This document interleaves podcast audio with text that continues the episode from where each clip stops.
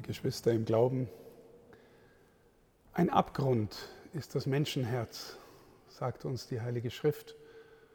Und ich möchte mit Ihnen in einem ersten Schritt über unser Menschenherz ein wenig nachdenken, im zweiten über das Herz Jesu und dann in einem dritten schauen, was von dort das Evangelium für uns bedeuten kann für die kommenden 40 Tage. Das Menschenherz.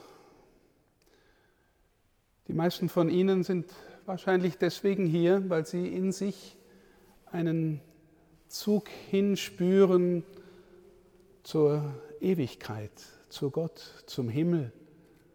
Und es gibt die Seite in uns, die das Gebet sucht, die auch mal nach der Schrift greift, die Sehnsucht hat nach mehr Tiefe, nach mehr Sinn, nach mehr Freude. Und dann gibt es die andere Seite in uns, die aufbegehrt, die gar keine Lust hat auf Bibellesen oder Gottesdienst oder Gebet. Da gibt es die Seite in mir, die selber Chef im Ring sein will und nicht jemanden anderen das Regiment überlassen. Das Menschenherz ist mindestens zwiespältig, wenn nicht noch vielfältiger, desintegriert und nicht automatisch integriert. Und trotzdem bei keinem von uns ist das Herz ganz korrumpiert, ganz zerstört. Wir alle haben die Möglichkeit und die Fähigkeit, uns auf einen anderen hin zu öffnen, jemand anderen in uns gewissermaßen eintreten zu lassen, in das Innere unserer Seele. Manchmal sagen wir, wir haben Kontakt zu jemandem, aber Kontakt bedeutet eher eine äußere Berührung. Die Kontaktnahme, der Taktus ist der Tastsinn. Aber jemandem vertrauen, jemandem sich vertrauensvoll öffnen, jemandem sein eigenes Inneres hinhalten, bedeutet, ich lasse dich hinein in mein inneres Leben. Und wenn es auf Gegenseitigkeit beruht, lässt mich die andere Person auch hinein in ihr inneres Leben. Und dann erkennen wir einander in einem tieferen Sinn. Dann verstehe ich die andere Person besser. Und wenn mich die andere Person gern hat, fühle ich mich von ihr tiefer verstanden, tiefer erkannt.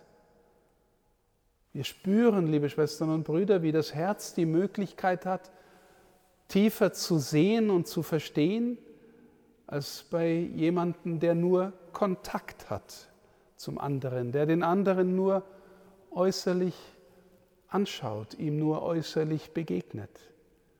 Über den Weg des Vertrauens, des gegenseitigen sich Öffnens geben wir einander gewissermaßen Wohnraum, im eigenen Herzen und bemühen uns darum, den anderen Menschen zu verstehen und tiefer zu erkennen. Und wir machen dabei die Erfahrung, liebe Schwestern und Brüder, dass wir gerade dort, wo wir Verwundungen haben, wo wir verletzt sind, uns oft von den Menschen besser erkannt und verstanden fühlen, die Ähnliches erlebt haben. Oder umgekehrt, wenn wir Leidenschaft, Freude für eine bestimmte Sache haben, dann finden sich Herzen auch leichter zueinander, weil sie einander in dem verstehen und erkennen, was dem anderen innerlich ist, was ihm nahe geht, was ihm Freude macht. Menschen erkennen einander tiefer, wenn sie auch Leidenschaften oder Verletzungen, Verwundungen teilen können. Natürlich bleibt auch in Beziehungen, wie wir alle wissen, unser Herz trotzdem ein Abgrund. Da ist jemand, der mich versteht, von dem ich mich erkannt fühle. Und schon neige ich zur Besitzergreifen. Den will ich festhalten. Den will ich für mich haben. Und wir spüren, auch darin ist eine Gefahr, die unser Herz gewissermaßen in seiner Gebrochenheit wieder gefährdet, Weil in dem Augenblick, in dem ich einen Menschen besitzergreifend festhalten will, entzieht sich in mir die Möglichkeit, ihn tiefer zu erkennen. Weil ich dann versucht bin, ihn eher gegenständlich zu halten und nicht als eine innere Freiheit wahrzunehmen. Ein Abgrund ist unser Herz mit viel Sehnsucht, aber auch mit anderen Seiten, die weniger gut sind. Wenn wir auf das Herz Jesu schauen, dann möchte ich es tun mit einem Blick auf diesen unfassbar abgründigen Satz, der heute bei Paulus zum Ausdruck kommt. Paulus sagt uns in der zweiten Lesung, er hat den, der keine Sünde kannte, für uns zur Sünde gemacht. Er hat den, der keine Sünde kannte, für uns zur Sünde gemacht. Liebe Schwestern und Brüder, ich halte das für einen abgründigen Satz deswegen, weil wir mit dem Blick der Liebe versuchen, das Herz Jesu anzuschauen. In seiner Tiefe erschließen können wir es ohnehin nicht. Aber wenn ich vorhin gesagt habe, einer öffnet sich dem anderen und wenn diese Öffnung gelingt, zum Beispiel auch im Tragen der Verwundungen, im Tragen des Schmerzes des anderen, dann wissen wir, wenn wir mittragen, dann leiden wir mit.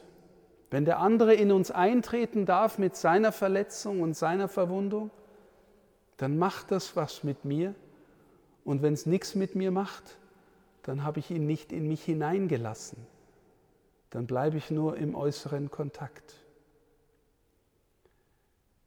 Wenn wir von dort auf das Herz Jesu schauen und auf diesen Satz, den wir da hören, er hat den, der keine Sünde kannte, für uns zur Sünde gemacht, dann kann man das so lesen, er war so tief auf die Menschen bezogen, im Grunde auf die ganze Menschheit, aber auch auf jeden Einzelnen, dem er begegnet ist, dass er sich diese Menschen hat zutiefst zum Anliegen gemacht. Er hat sich ihnen in einer radikal tiefen Weise geöffnet, sie in sich eintreten zu lassen, so dass er sich mit deren Wunden, mit deren Verletzungen, mit deren Entfremdung, mit derer Sünde identifiziert hat. Die Liebe lässt sich den anderen angedeihen. Und er hat sich die Sünde der gesamten Menschheit gewissermaßen so angedeihen lassen, dass man sie am Kreuz anschauen konnte. Da hängt der, der sich mit dem Abgrund der Welt und ihrer Sünde und ihrer Gottentfremdung identifiziert hat. Aus Liebe. So sieht der aus.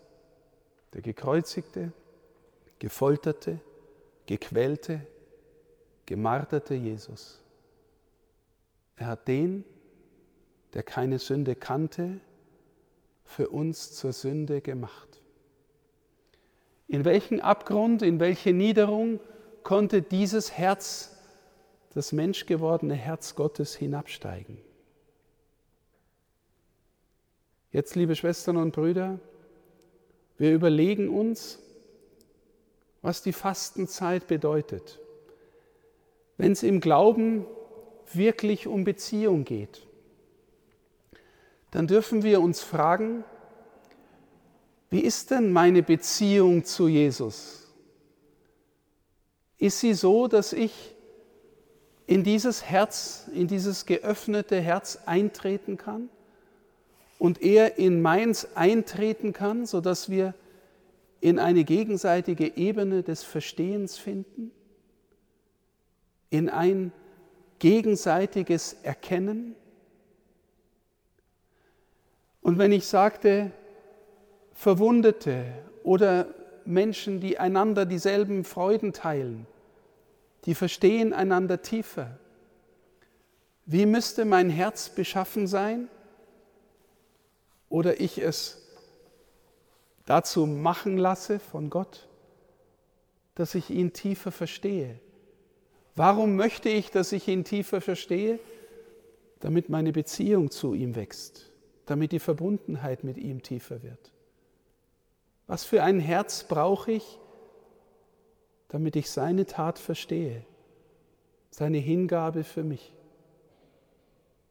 Liebe Schwestern und Brüder, die Fastenzeit gibt uns Gelegenheit, diese Frage in unserer eigenen Abgründigkeit neu anzuschauen, neu zu bedenken und uns danach auszurichten.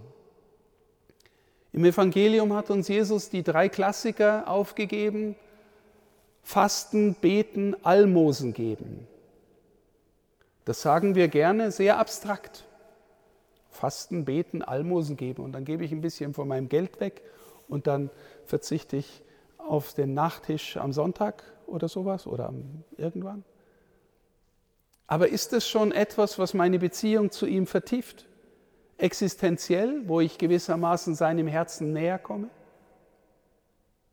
Vielleicht sollten wir die Fragen so stellen, dass wir uns denken, in welcher Weise müsste ich eigentlich fasten oder Verzicht üben, dass es irgendwie seinem Herzen näher kommt und dem Verstehen seines Herzens.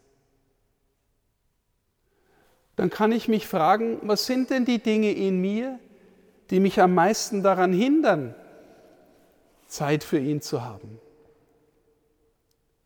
Oder mich dem zu öffnen, der mir da entgegenkommen will? Was sind meine schlechtesten Angewohnheiten? Auf was könnte ich am wenigsten verzichten in meinem Leben oder auch in meiner Nahrungsaufnahme? Und kann ich mir von dem, was ich da meine, was gerade am allerwichtigsten mir scheint, von den endlichen Dingen, etwas loslassen und ihm dafür Raum schenken? Fasten. Wie könnte ich beten, dass ich ihm näher komme? Wie wichtig ist mir sein Wort beispielsweise? Die Schrift, in der er sich uns offenbart. Wie wichtig ist mir das Evangelium, das wir in jedem Gottesdienst groß feiern? Habe ich einen inneren Zugang dazu? Bete ich darum, dass ich ihn bekomme, damit ich ihn besser verstehe?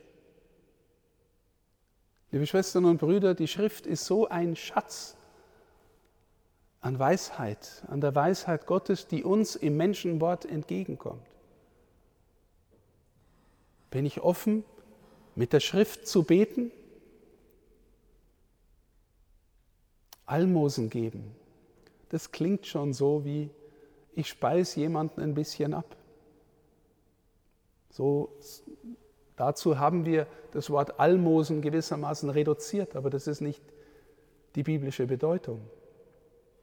Gibt es in meiner Umgebung Menschen mit no in Not, die es sich wünschen würden, dass jemand mal wirklich Zeit mit ihnen verbringt?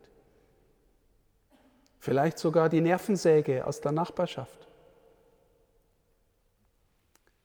Gibt es in meinem Leben in meiner Umgebung echte Armut und ich weiß, der oder die Person wird sich freuen, wenn ich ihm oder ihr von meinem Überfluss wirklich was gebe? Vielleicht sogar so, dass es niemand merkt. Und vielleicht sogar so, dass es mich wirklich was kostet und nicht nur die drei Euro sind oder zwei, die ich manchmal dem Bettler gebe. Auch schon gut, auch schon schön. Kostet mich das was? Ich frage das mit dem Kosten deswegen, weil wenn Sie den Herrn Jesus anschauen am Kreuz, dann hat es ihn alles gekostet. Alles, was er zu geben hatte, hat er gewissermaßen herausgeblutet. Kostet es uns was?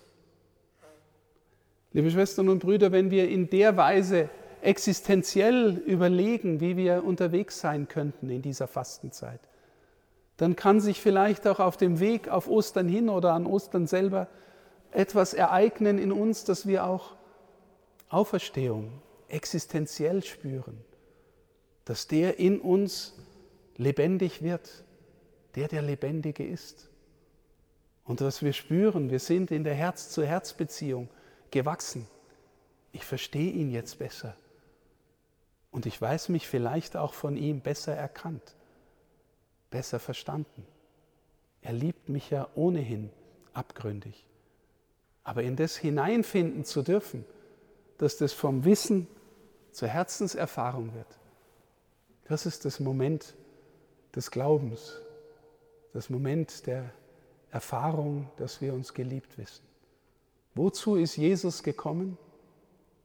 Dass wir uns wirklich geliebt wissen, heimgeholt zum Vater, trotz allem. Am Kreuz können wir anschauen, was ihn das kostet.